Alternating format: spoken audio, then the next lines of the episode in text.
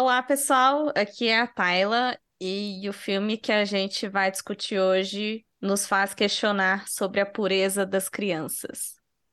Olá, pessoal. Meu nome é Thiago e o filme A Caça nos mostra como educar e a educação sexual, não só no ambiente escolar, é muito importante. Salve, aqui é a Rayane. É, eu confesso que eu tive uma interpretação do filme diferente da intenção do diretor. E eu vou tentar defendê-la aqui como mais interessante. Saudações, eu Jean. Eu fiquei com medo de comentar esse filme.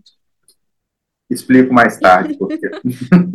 Fiquei curiosa com a fala de vocês dois.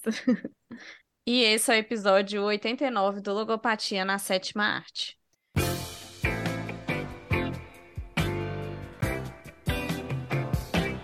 O filme que iremos discutir hoje é A Caça, de 2012, dirigido por Thomas Winterberg.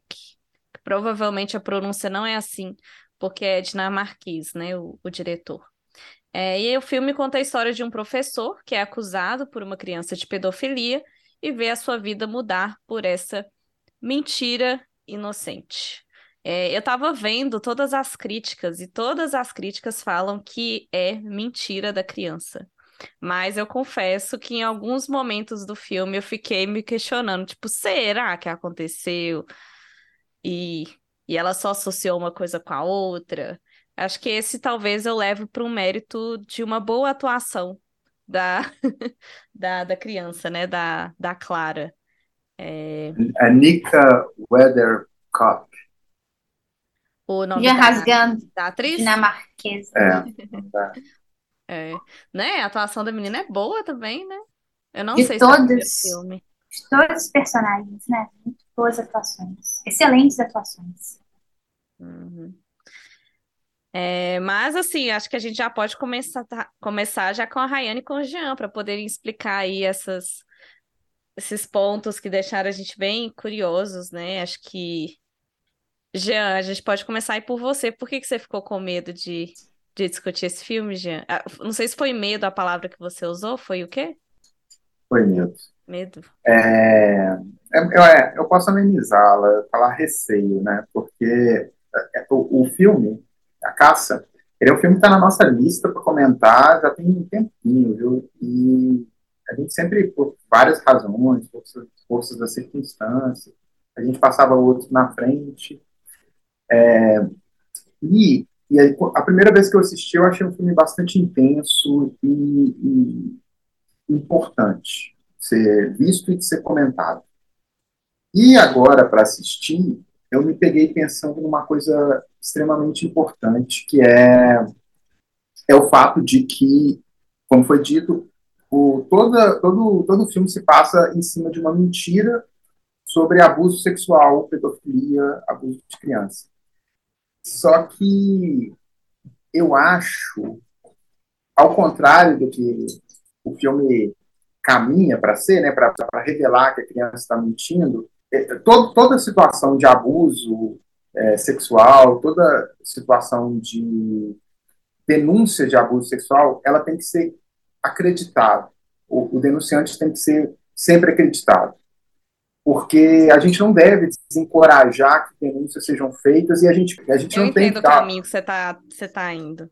a pessoa que faz a denúncia, que, que, que aponta para, que diz que foi abusada, ela tem que estar sempre no primeiro no primeiro momento, ela tem que ser, ela tem que ter a confiança das pessoas. Eu acho que, que é justo, assim, porque é, é isso mesmo que o, o, o Jean falou, né? A gente costuma assistir filmes sobre denúncias que foram feitas e não foram acreditadas, e, e a gente tem muito é, disso como verdade mesmo. É, em casos de, de denúncias de, de abuso, é, nós acreditamos nas vítimas. E nesse caso, acho que é até um dos motivos de eu ter meio que ficado na dúvida se de fato aconteceu ou não aconteceu. Porque eu fiquei imaginando, né, do jeito que a Clara ela vai toda hora reafirmando aquilo que ela falou, eu fico imaginando, às vezes, de fato, ela sofreu abuso e no momento que ela viu ali o irmão com os amigos, ela associou o que, que aconteceu e conseguiu contar. É, então isso passou pela minha cabeça. E aí depois, no final, acho que no resumo, assim, no, na obra, de fato, foi uma, uma mentira. Mas o filme, ele faz isso, ele vai um pouco contra, né, do que a gente costuma ver, e aí ele tenta sensibilizar mais a gente por lado da pessoa que foi acusado e que de, de fato não cometeu o crime, né? Eu tenho uma, eu, eu fiquei com a impressão que a, que a Clara, ela sofre abuso, não do Lucas. Mas aí também é uma, uma, uma interrogação muito maior de todas, assim. É, e que possa ver, a, ver sobre o filme. A questão, assim, o Lucas abusou ou não da Clara? É, eu, eu, eu tenho certeza que não. É, eu tenho, mas eu tenho dúvida se ela não foi, é, em algum momento, sofreu algum tipo de abuso sexual, porque ela era uma criança livre, né? Ela andava pela, pela cidade, assim, ela se perdia muito fácil, ela estava pelo vilarejo, né?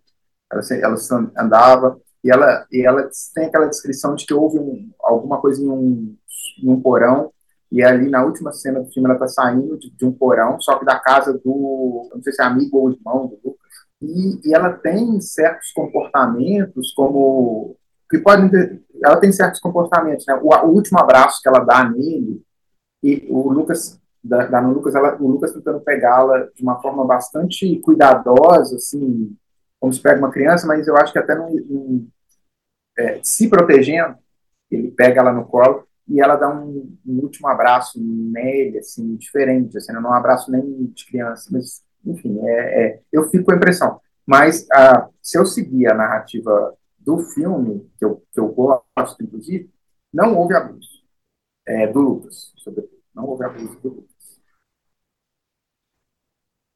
Então, eu assisti esse filme pela primeira vez e terminei, quando o filme acabou, eu não sabia se tinha acontecido ou não o abuso sexual. E fiquei, assim, muito tempo tentando é, lembrar se o filme dava pistas, de como é que eu ia chegar numa conclusão, o que, que aconteceu, conversei com as pessoas que assistiram comigo. E, e aí eu cheguei, pensei assim, quer saber? É genial essa ideia de, do espectador não saber o que aconteceu, porque é o que está todo mundo pensando, assim, o, o melhor amigo dele, né, o pai da Clara, fica com essa mesma dúvida. E assim, a cidade inteira fica com essa dúvida. Aí muitos acabam tomando um partido, né? Acabam acreditando. Na verdade, a cidade inteira, né? Exceto Acredita. Esse, exceto essa pessoa, esse cara, o que é amigo dele. Mas só depois. Não, o, Ele... o amigo dele, o dono daquela casa o grande. Irmão, não, é. o padrinho do filho dele. O padrinho do filho, isso. É o único que fica do lado dele. É. é. Mas então, aí eu acho que é genial no filme ele passa, o filme passar essa dúvida para o espectador, que é uma dúvida que as pessoas estão vivendo. Por exemplo, a dúvida da diretora da escola, assim que ela ouviu o que a Clara disse pela primeira vez. E aí a dúvida daqueles primeiros dias, e a dúvida do amigo o tempo inteiro. A gente fica do com essa dúvida. Clara. É, do amigo que também é o pai da Clara. É... E aí, por mais que as análises que eu vi depois, todas concluem que o Lucas de fato abusou da Clara, e o Jean disse que leu, assistiu uma entrevista com o diretor, disse que a intenção dele era retratar uma pessoa acusada injustamente. Sim. O, se só completar essa informação que você está dando, é porque o, o Thomas Windenberg, ele já tinha feito um filme que retratava a questão de abuso sexual, é o filme Festen, que o, o título em português é Festa de Família.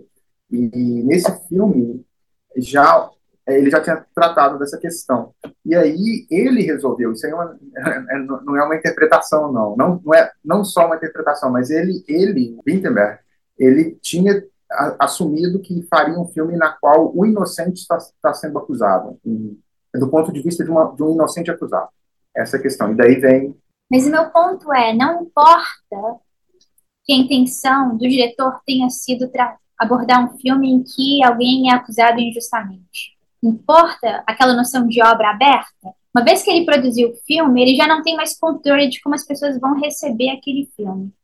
E assim, a minha interpretação é de que não dá para saber ao estilo do Dom Casmurro do Machado de Assis, não tem como saber se a Capitu é, traiu ou não. Não tem como saber se o Lucas cometeu ou não. Você tem indícios de que ele era uma boa pessoa? Tem. Mas você tem indícios também de que oportunidade ele teve. E existem pessoas que fazem esse tipo de coisa, né? Cometem pedofilia. Então, assim, eu acho que essa é, existe, eu acho que existe a possibilidade dessa interpretação, apesar da intenção inicial do diretor. Eu acho válida essa interpretação e eu acho, sinceramente, mais genial essa interpretação, só porque, mesmo que não tenha sido a intenção do diretor, porque o outro tema, alguém acusado injustamente, ou o poder destruidor da mentira, vindo de uma criança, são premissas que já foram abordadas em outros filmes. Eu cito, por exemplo, um filme maravilhoso que é o Infâmia, é, de 1961, do William Wyler, com a Audrey Hepburn e a Shirley MacLaine, que é o caso também é, da vida de pessoas que são destruídas por conta de uma mentira de uma criança. Mas eu não vi ainda esse outro caso, é, uma acusação em que você não sabe se é verdade, se é verdadeiro ou falso, e simplesmente você não tem como chegar a uma conclusão. É, assim como as pessoas dentro da história não, não tem como chegar a uma conclusão. E aí é interessante a posição cética. Você abrir mão de fazer um julgamento já que você não tem fatos concretos para definir se aconteceu ou não. Então, ao contrário de algumas pessoas, ao contrário do que algumas pessoas da cidade fazem, que é acreditar que aconteceu, sabe, a posição do cético seria é, suspender o juízo. Não sei, não tem como saber. E vou permanecer na dúvida. Bom, é... eu enxergo esse filme de alguns espectros, assim, e em nenhum deles ele é sobre o abuso. Ele é sobre as aos alertas, né, que nós devemos estar sempre atentos é, quando se trata de educação infantil e comportamento social. Porque é, o filme ele é muito inteligente no sentido de que ele coloca na situação de suspeita uma pessoa que preenche a maior parte dos requisitos para se identificar um abusador. Inclusive, existe uma pesquisa, eu até estava olhando aqui rapidamente, do, da Organização dos Direitos Humanos, onde foi feita em 2022, onde dos casos noticiados né, de violência contra crianças, é, violência sexual, 73% dos casos acontece dentro da casa da própria vítima ou do suspeito. Mas em 40% dessas é, vezes, o crime é cometido pelo próprio pai ou padrasto. Então, assim, geralmente os crimes são praticados por pessoas próximas. Ele já cumpria esse requisito porque ele era melhor amigo do pai da criança e professor dela, só que nós entramos num, numa outra questão, que já é o que foi a minha fala de abertura do episódio, que a importância de se educar é, a criança sexualmente falando desde a primeira infância. E isso eu acho que não é um trabalho para a escola, porque a escola ela deveria reforçar o trabalho que é realizado pelos pais, é, mas os pais deveriam começar a tratar desses assuntos com os filhos desde bem cedo, porque querendo ou não, a partir do momento que você sai do seio familiar, você já corre risco. A gente percebe pela estatística que dentro do próprio seio familiar o risco já é muito grande. É... Então, assim, a gente fica naquela situação, não devemos confiar no homem. No homem, quando eu digo tanto o sexo masculino quanto o homem ser humano. E devemos preparar os pequenos humanos para esse convívio social e para autodefesa, seja ela é, saber conversar com um adulto responsável ou ter a, ter a liberdade de chegar em casa e conversar com seus familiares a respeito de situações desse tipo, porque a educação sexual ela é um tabu, ela não só na nossa sociedade, como em várias outras sociedades, ainda mais quando se fala de uma criança aí por volta dos seus 5, 6 anos de idade. Então, é bem complicado. Eu tive um, um, um, um histórico muito positivo com a minha educação, porque quando eu entrei na, na escola pré-primária, que existia na minha época, eu não sei como se chama hoje em dia, é, com seis anos de idade, cinco, seis anos de idade, e a minha avó, a primeira coisa que ela fez, ela comprou um livrinho é, onde mostrava órgão sexual masculino, órgão sexual feminino, a diferença de menino para menina, é, falava sobre como o menino deve respeitar a menina. Eu achei que adultos não poderiam encostar, né, né, nas suas partes. Foi assim, é uma memória que eu tenho muito vívida na minha cabeça, porque eu, eu tive um caso na família onde um parente foi abusado por outro parente. Então, é bem complicado essa situação. E esse filme mexe muito comigo por causa dessa questão. Porque não foi a, a pessoa que contou, foi uma amiga da pessoa para quem ela confidenciou que contou, e ela tinha mais ou menos a idade dessa criança, por volta de 8, 7, 8 anos. E me marcou muito, sabe? Esse evento. E tanto que a pessoa, o abusador, no caso, era meu avô. E ele foi uma pessoa que eu não consigo acreditar que ele não foi culpado.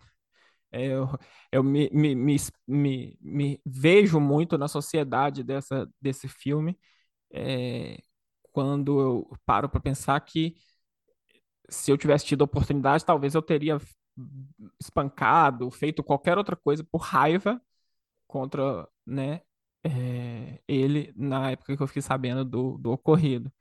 Mas aí me remete a outra coisa que eu, da minha profissão, né, porque eu sei que todas as pessoas têm direito à defesa, ao contraditório, a um devido processo legal, a um julgamento, a um, um, um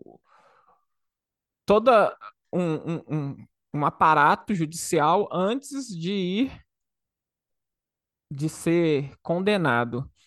E, e, esse filme trata, reflete muito bem essa outra, esse outro lado da sociedade, porque a partir do momento que nós é, ficamos sabendo de algo que atingiu a criança, que é o ser mais inocente, aí nós colocamos algumas aspas nesse inocente, é,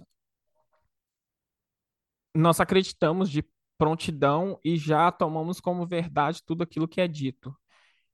E fazemos o papel de, de um justiceiro, assim, tal qual o, o juiz Dredd, para quem conhece a, a referência, é onde você age como acusador, julgador e executor. Então, nós não conseguimos conceber a possibilidade de uma acusação dessa magnitude ser falsa, sabe? Ainda mais partindo de uma criança. E existem estudos psiquiátricos que provam que crianças podem ser cruéis. É. Enfim, seja, seja uma crueldade por crueldade ou seja crueldade no sentido de cometer um ato, igual foi a Clara no filme, é, em decorrência da própria inocência, porque está apaixonada, né, entre um bilhão de aspas pelo professor, que é bonzinho, ami melhor amigo do pai, que leva ela embora, que deixa ela passear com a criança.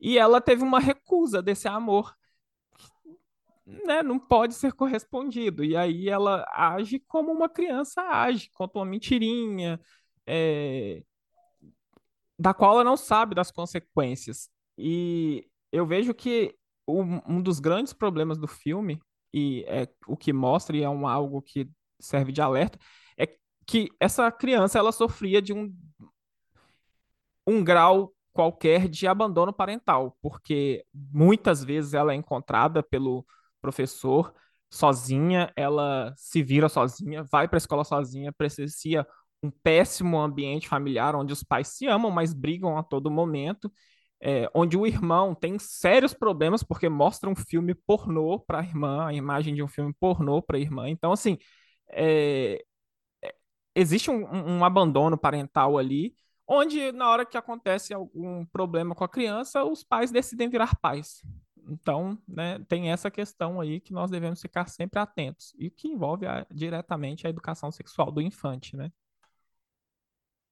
E, e, de fato, né, gente, se uma uma criança vira e fala uma coisa dessas e um adulto fala que não fez, de primeira, assim, quem que você vai acreditar, né? É, a gente acaba indo pelo lado da, da criança mesmo, ainda mais a questão dos pais, é, é o filho deles, né? Tem, tem um sentimento a, a mais, uma conexão a mais, então é muito difícil a gente acreditar de primeira que o professor não fez. A gente vai acreditar na, na criança, né?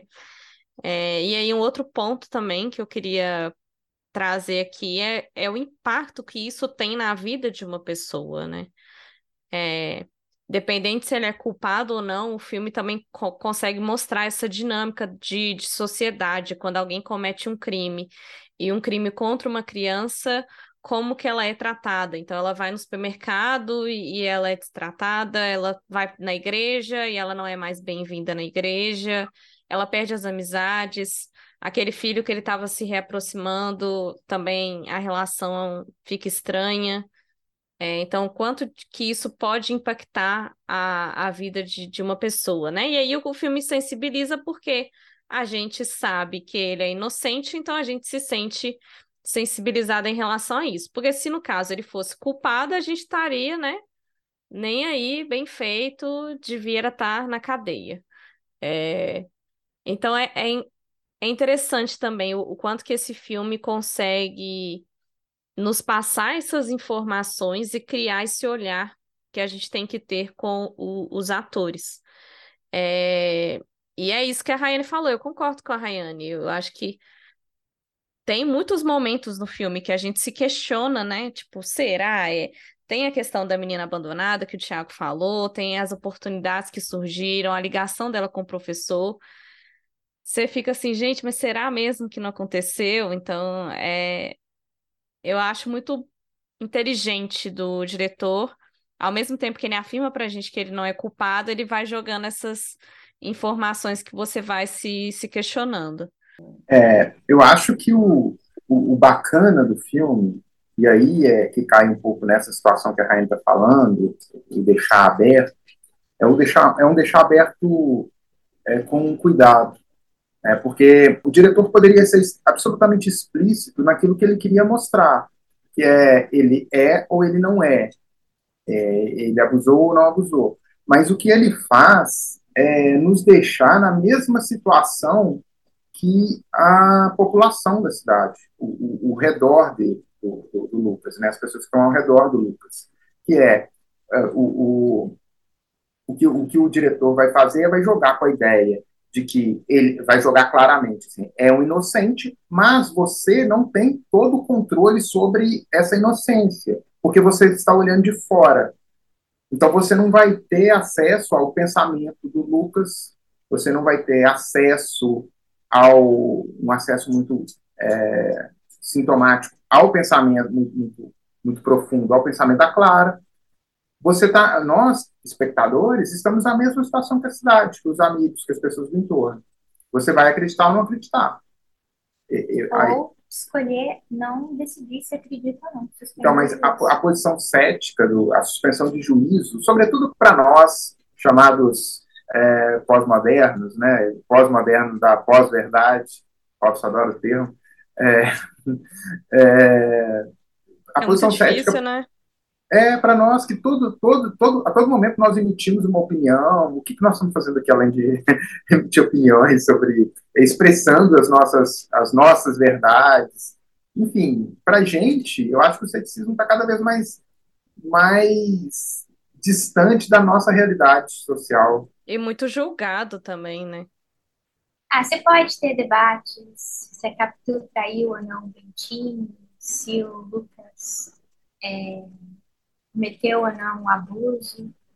E aí você, o, um espectador ou um morador do lado do vilarejo pode optar por uma ou outra resposta, mas eu acho que a obra em si, independente da intenção do diretor, não te deixa chegar a conclusão alguma. Então, por mais que você decida acreditar em algo, acho que a pulga atrás da orelha fica lá, assim, será? Porque, por exemplo, a menina algumas vezes depois que tudo cai, assim, que o chão de todo mundo cai, é, todo mundo perde o chão, ela diz algumas vezes que ela inventou. Mas ninguém mais dá a bola, né, pro que ela tá falando, porque todo mundo acha, assim, que ela tá reconstruindo.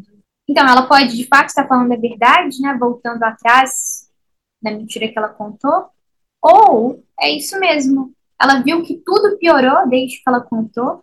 Assim, os pais estão desesperados, ela não vê mais o Lucas, ela não vê mais a cachorrinha do Lucas, que ela gosta tanto. É, o Lucas não frequenta mais a escola, tá todo mundo tenso, o irmão dela fica chorando. Então, assim, ela pode ter mentido falando que não aconteceu nada para tentar fazer com que as coisas voltem ao normal. Então, assim, todas as interpretações, as duas interpretações são possíveis, eu acho, a todo momento. E da primeira vez que eu assisti esse filme, aquela cena final em que ela aparece, parece que ela tá vindo de um porão, é, me, me fez ficar pensando assim, será que Lucas cometeu o ato na casa desse padrinho do filho? Porque parece que lá é uma casa que tem porão. Ou será que não foi o padrinho do filho?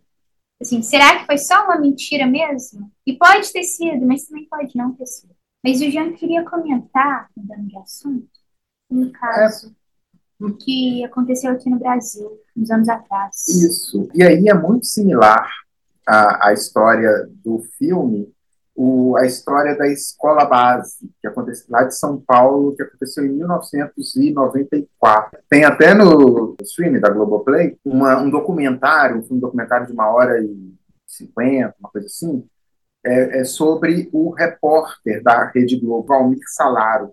É, a, a história é o seguinte: é uma escola que uma criança é, acusa os donos da escola, no caso, de abuso sexual. O, o, o repórter da Globo vai dar a notícia em primeira mão, e isso se torna uma bola de neve que no dia seguinte já tem gente apedrejando e destruindo a escola. É, o, o, as pessoas não chegam a sofrer violência direta, né?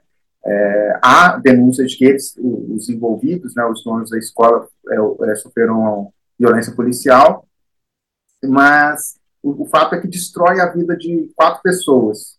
O, a, a mãe, a, a, a mulher que era dona da escola, a filha dela que era sócio e os respectivos maridos. Inclusive o marido da filha era o, o motorista da Kombi, que foi é, dito que ele é, cometia os abusos dentro da Kombi. Enfim, uma, uma história extremamente similar. E tem nesse. Era tudo mentira. Era né? tudo mentira. E a escola fechou. A escola fechou. As Virou notícia no Jornal Nacional, assim, repercutiu nacionalmente. Você lembra, Thiago, dessa história? A, a, a, dona Aparecida, que é a dona Cida, que é a dona da escola, é, morreu alguns anos depois em depressão, tentou suicídio algumas vezes. O casamento da filha da Paula, sócia da, da Cida, é, se desfez. Ela ficou em uma situação é, de pobreza considerável, enfim. E, e poucos meses depois, no, no, durante o ano de, de 1994, se descobriu que era tudo mentira. E quando vai ver, e eu vou fazer o link ali com o filme, e quando vai ver, nesse documentário tem cenas do, do repórter é, entrevistando a, é, a, criança. E na hora que o, o repórter faz a pergunta para a criança, a mãe que está dando a entrevista ao lado, ela vai jogando frases que a criança completa sobre o abuso. Então, a criança, ela, ela não, a mãe está dando a, a versão, a versão não é da criança, é da mãe. E isso acontece no filme, no, no filme que estamos comentando, na caça. Na primeira ocasião que aparece uma pessoa lá, que eu acho que é psicólogo, é alguém que vai conversar com a criança, a diretora, a diretora é, coloca frases, a Clara, ela, ela é, ela ameaça voltar atrás no que disse no dia anterior, no, na noite anterior, é, e, a, e, a, professora e a dona da escola, a professora, ela coloca essas frases e de modo que a Clara acaba completando e a Clara, a própria Clara não se sente à vontade para voltar atrás na história que ela estava contando. Ela de certa forma é induzida. Induzida. E isso é muito claro nesse documentário que a mãe parece induzir o filho. E aí quando, para concluir, quando, o, no caso da escola base, eles vão entrevistar a, uma psicóloga que entrevistou as crianças que acusaram o abuso. E aí eles perguntam, com, o repórter agora, hoje, né, é, para o documentário, pergunta como que faz a criança qual que é o melhor modo de lidar com isso? É fazendo uma entrevista com a criança isoladamente e escolher muito bem as frases de modo que a criança não se sinta de forma alguma induzida a responder uma coisa ou outra. Então, é, ali no filme, quanto, quanto na história real, é, parece que as coisas foram conduzidas assim. É, eu imagino que o diretor tenha feito algum laboratório, alguma pesquisa para saber é, como lidar com isso. É, até existe, né, nos fóruns aqui no Brasil, eu não sei lá fora como é que funciona, e esse cara que ajuda, auxilia a, a professora, a diretora, ele não é psicólogo, parece que ele é só um, um amigo, alguma pessoa que tem hábito de ajudá-la em resolver algumas questões na escola, porque é mencionado depois alguma coisa de chamar uma psicóloga, né, no, durante uma conversa que ele está tendo com a, a diretora e o menor preparo que ele tem, né, porque ele pergunta para a criança se o cara ejaculou. Então, assim, é, zero tato, né, tanto que a diretora até vomita. Então, assim, é, não, não, não, zero profissionalismo e empatia com a criança. O que existe, né, que eu estava falando nos fóruns, existe um departamento onde tem psicólogos especializados, né, que nesses casos de abuso familiar, de violência doméstica ou abuso por terceiros, enfim, quando envolve uma criança, esses psicólogos, né, eles são preparados para fazer com que a criança conte a história de forma que ela não entenda que ela está contando aquela história Seja por um desenho, seja por uma brincadeira com bonecas, que aí ela simula. Ah, essa bonequinha aqui é você, e essa bonequinha aqui é o fulano. Como que foi que aconteceu as coisas? Faz um. Narra a, a cena, o ocorrido, como é que foi? A bonequinha encostou assim, encostou assado, vocês. Aí existem formas de induzir a criança a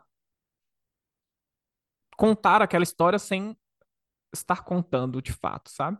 Então, não é não é feito através de perguntas diretas. Aconteceu isso? Foi assim? Não foi assado? E jamais eles falam, né, falam coisas que deem a entender que a criança possa confirmar apenas, sendo que é um raciocínio que não partiu dela. Então, zero preparo ali, né? Enfim, tanto da diretora, que é ela deveria ser minimamente treinada para lidar com esse tipo de situação e ela simplesmente ficou desesperada. E. E total, sei lá, eu, eu acho que aquele cara só queria enxergar um abusador porque o cara é um cara com uma idade avançada e que decidiu viver a vida cuidando de crianças, o que não é uma prática muito comum, né? É... E é, ele até é discriminado, eu acho, em um determinado momento, assim, não chega de ser uma discriminação que ofenda diretamente ele, mas alguém comenta que ah, você é um homem assim, assim, assado, que ainda cuida. Eu acho que a ex-esposa dele, né? Para tentar é, emascular ele ainda mais, coitado. Então, são vários fatores. É, é, é, eu enxergo sempre essa mesma interpretação de que é uma crítica à nossa posição como sociedade em casos é, onde envolve violência contra crianças, assim. Então, é, eu acho que fica essa crítica de como lidamos como sociedade perante determinadas notícias quando envolvem crianças. Igual na época do caso da Isabela Nardoni. Quem pegasse os Nardoni pela frente teria matado aqueles dois. Apesar que eles eram, de fato, né, culpados, mas a gente só tomou a ciência após todo um, um processo legal e uma pesquisa forense, uma investigação forense totalmente complexa e elaborada. Né? Uma, uma, curiosidade aqui, o Thiago menciona o caso da Isabela, Isabela Nardoni, né, o caso Nardoni, o, o, Val, o Valmir Salaro, que é o repórter que fez essa denúncia é, em 94, né, o caso da escola base, ele entrevista o casal Nardoni depois também do, do ocorrido. E é curioso que daí ele até dá, dá uma declaração nesse documentário, ele fala que ele foi acusado de passar pano para os narradores, mas aí ele revela assim, que ele estava tão traumatizado que ele tentou ser o, o, mais imparcial possível. Ele acabou fazendo uma entrevista xoxa. É, pessoal, acho que a gente já pode ir indo para as considerações finais. É, esse filme é um é um pouco confuso, né, em descobrir assim, e aí, qual, qual lição que, que eu tiro dele? Eu devo sempre desconfiar do, do que, que a criança está falando? Não, né? É, como lidar nessas situações, né? Então é acho meio complicado assim conseguir ganhar essa perspectiva, né, do, do que fazer. Mas é um filme muito interessante de, de ver essa dinâmica e esse poder que tem a fala de uma cri criança e de como que pode afetar a vida de, de um adulto, né? E é, relembrar também a cena final, acho que a gente acabou nem comentando, mas a cena final, ela, ela dá um, um, um ótimo fechamento pro, pro filme, né? Apesar ali de dele ter meio que conseguido provar que ele era inocente, tem a, a caça, né? Que é uma tradição que, que parece que é uma tradição que eles têm lá. É, e mesmo com tudo ali sendo discutido, ele ainda está na mira de uma da, das pessoas, né? A pessoa atira, parece que intencionalmente não foi para de fato acertar, mas chega muito perto, então é para poder dar aquele ponto de atenção, né? Tipo, tô de olho em você, cuidado com o que você faz. É... E aí, esse foi um dos filmes que, felizmente, a tradução brasileira foi fiel ao, ao filme, né? Então, pelo menos isso. Mas o, o final eu acho que vale a pena também a gente comentar aqui. Eu acho que é um, um, uma ótima metáfora, assim, para essa interpretação do, do filme, né? É, eu, eu ia comentar isso. Fica claro que ele, ele não conseguiu provar. É, é, ele conseguiu provar a inocência dele, o que parece, em cima da, um aspecto bastante técnico. É, as crianças falaram que aconteceu, que aconteceu, a criança, a Clara falou, e depois eu acho que outras crianças também acusaram, que acontecia em um porão. Coisa... Será que você pode falar que ele provou a inocência dele? Não encontraram então, provas. É, não encontraram provas. Para seguir com o caso. Né? Isso, né? é. Porque a acusação falava em porão e na casa dele não tinha porão. Ele falava assim, onde acontecia? Na casa dele, dentro do porão, e não tinha porão. Então, isso desconstrói o caso como um todo. É, mas as pessoas continuaram desconfiando dele. Na, nessas, nesse momento final, tem a hora que ele chega na, nessa festa, nesse, nessa reunião entre as pessoas ali da, da comunidade, vê claramente algumas pessoas o abraçam com, com sinceridade, outras olham, abraçam, cumprimentam meio que virando o rosto, e aí tem essa cena que é um aviso, assim, nós vamos continuar de olho em vocês, em você a gente fica atento. A é, ainda há, há, quem não acredite em você. É, a respeito do, dessa questão do final do filme, né? Ela e o próprio título do filme, né? A caçada. Eu acho que ela tá muito ligada ao é a caça. De, a caça isso, ao fato de que ele jamais será considerado inocente perante a sociedade novamente após esse fato.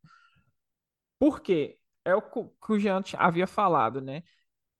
A partir do momento que a vítima fez uma denúncia, nós devemos proteger a vítima, independentemente de ter havido ou não um processo legal e ter verificado a culpa da pessoa. A princípio, a proteção é da vítima. Mas o maior princípio que norteia um processo penal, e isso é em decorrência da Declaração dos Direitos Humanos, é que a presunção nunca é de culpa, ela é de inocência. Então, para você ser considerado culpado, as provas têm que mostrar que você de fato é culpado. Então, não é você que deve provar a sua inocência. É o acusador que prova que você cometeu o ato infracionário, né? Então, o fato de que não houveram provas suficientes para manter o Lucas preso é feito através da presunção de inocência, que ele seja inocente e seja, né, tenha sua liberdade restaurada e sua vida é, novamente é, estabelecida. Só que existem manchas que permanecem na vida da pessoa.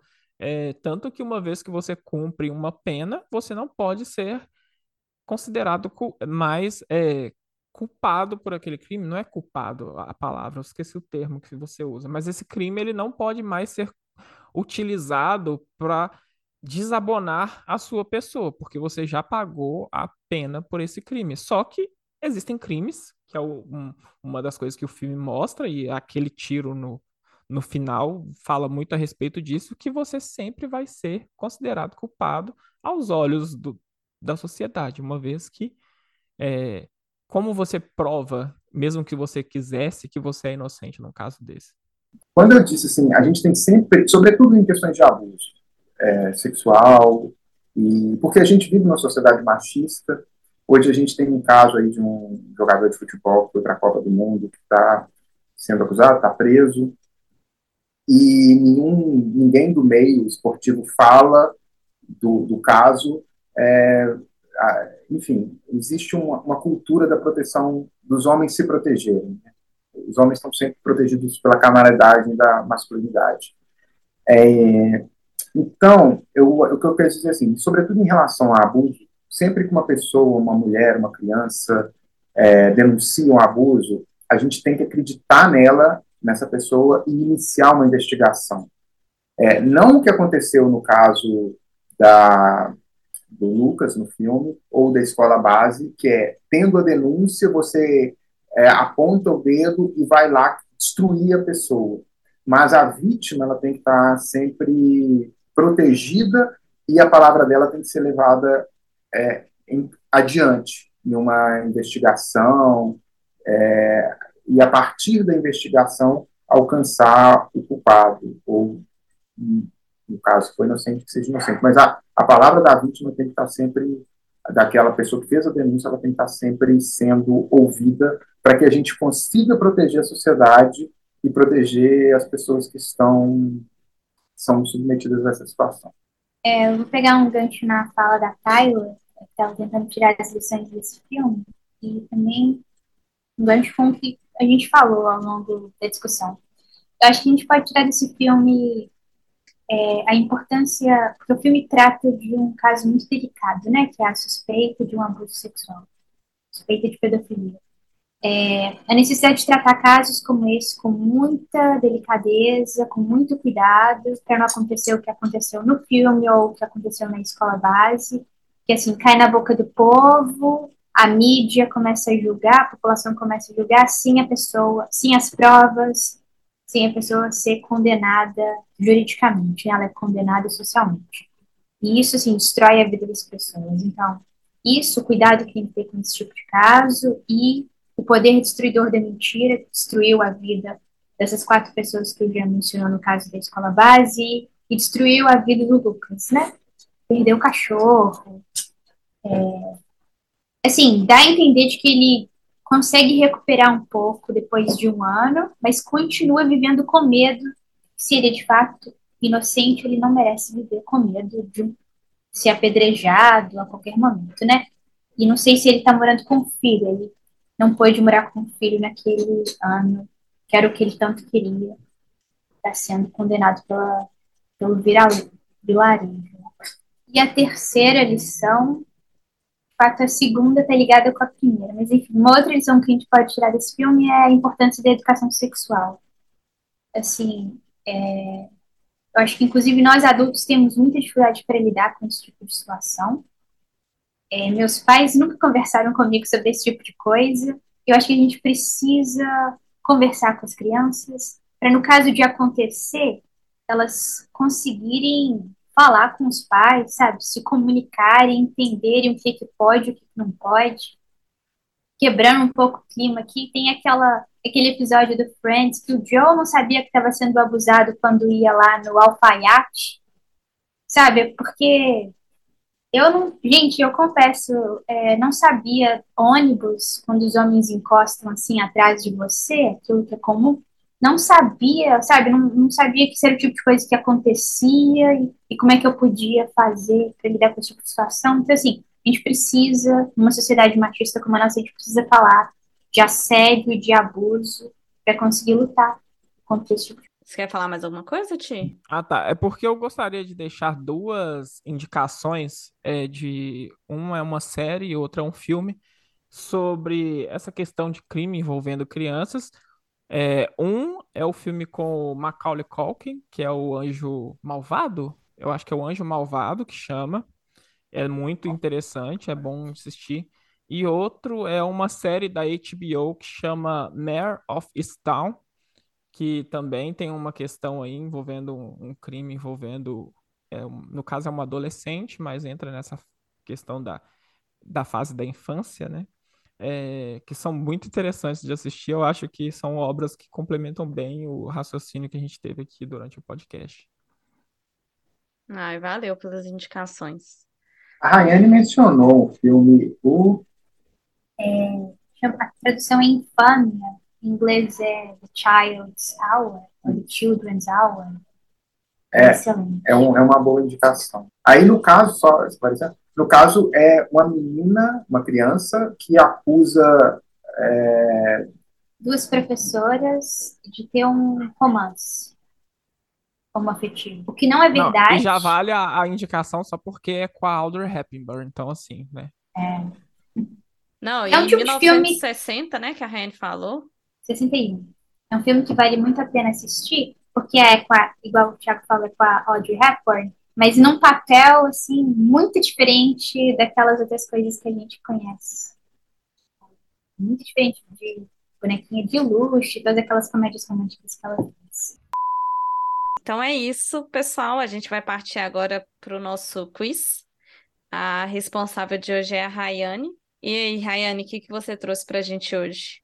Então, eu lembrei de um filme que também aborda é, traumas de abusos sexuais em crianças. É, e aí eu vou ler o nome dos atores e atrizes do filme. É com Logan Lerman, que interpreta o Charlie, com a Emma Watson, que interpreta a Sam. Não assisto com Ezra Miller, que interpreta, interpreta Patrick. Com Paul Rudd, que interpreta o Mr. Anderson. Tyler deveria saber, tem Paul Rudd. É. O Dylan McDermott, McDermott que interpreta o pai. A Kate Walsh, que interpreta a mãe. Eu sei qual é o filme, mas eu não sei o nome. Eu tô com a capa do filme na minha cabeça. Assim, Vai falando aí pra gente, Thiago, que eu acerto pra você. Emma Watson é quem mesmo? É a Gwen, a Gwen do Hermione. Espetacular. Ah, não, é com a Emma ah. Watson? Ah, não, eu tô confundindo então. então ah, é a Hermione? Eu, eu é. achei que era Emma Stone, eu tô, tô com o filme da Emma Stone na cabeça. Então... É as vantagens de ser invisível? Isso. Ah. Nossa, o Paul Rudd tá nas vantagens de ser invisível?